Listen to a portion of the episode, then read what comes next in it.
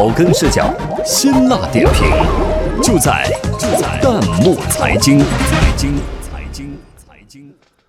女生六年花二百万留学，回国后用人单位开出两千元底薪。网友直言：不要恼羞成怒，光镀金没能力是硬伤。欢迎收听本期弹幕财经，有请值班编辑牛萌、杨晓。海归曾是高端人才的代名词，十多年前在人才市场。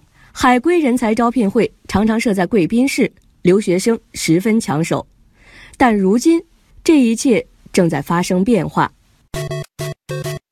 六年前，杭州姑娘小林在当地一所重点高中读书，成绩中等。为避开高考，她选择出国留学，读了热门的金融专业。为凑学费，家里卖掉了唯一一套房。六年的留学生涯，她花掉家里近两百万元。然而回国后，小林每经历一场面试，都要遭遇一次碾压。面试官问他：“有留学背景的人很多，你有什么优势？你二十六岁还没有任何工作经验。”而有的用人单位干脆只给他开出两千元的底薪，花两百万留学，回国工作被开底薪两千元。消息一出，网友们纷纷围观。有的网友认为，留学正在变成一笔越来越不划算的买卖。网友歌晨说：“月薪一万也要二十年才能回本。”网友柳三清调侃说：“我一个朋友花了将近五百万出国留学，回国之后开启了挖掘机。”还有网友认为，出国留学不一定就能换来高薪，关键还要看。是否学到了本事？网友窝窝说：“看看这条新闻，重点是避开高考，成绩中等。你说这能读到哪类国外大学？”网友王小耀说：“不是留学就能找到好工作，而是如果你不努力，躲到哪里都不会有好结果。砸锅卖铁留学归来，用人单位开出的薪水却往往没有想象的高。”多数网友认为，应该理性看待这样的状况。网友九十九九九说：“不是所有的知识都能变现的。既然把出国留学当成投资，就得考虑到投资失败的后果。”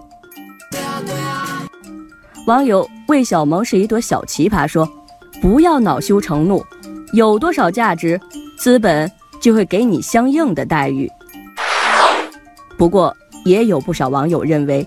留学不仅仅是为了回国找工作拿高薪，网友丁文涛说：“这种计算没什么意义。如果把留学看作教育投资的话，永远都是亏损的。对世界的看法、人格的养成、文化的理解，这些都不是简单用工资来衡量的。”网友 Tracy 反问道：“留学长了见识，怎么不说呢？”难道成功的定义就是能赚多少钱？网友蓝莓说：“如果只是从毕业底薪看，这目光就太短浅了。就业之后，工作晋升情况如何？雇主对这些员工的满意程度，以及这些留学生的业务能力，这些都要考虑啊。”在我们看来，近年来海归并不是贬值了，而是迎来了价值回归。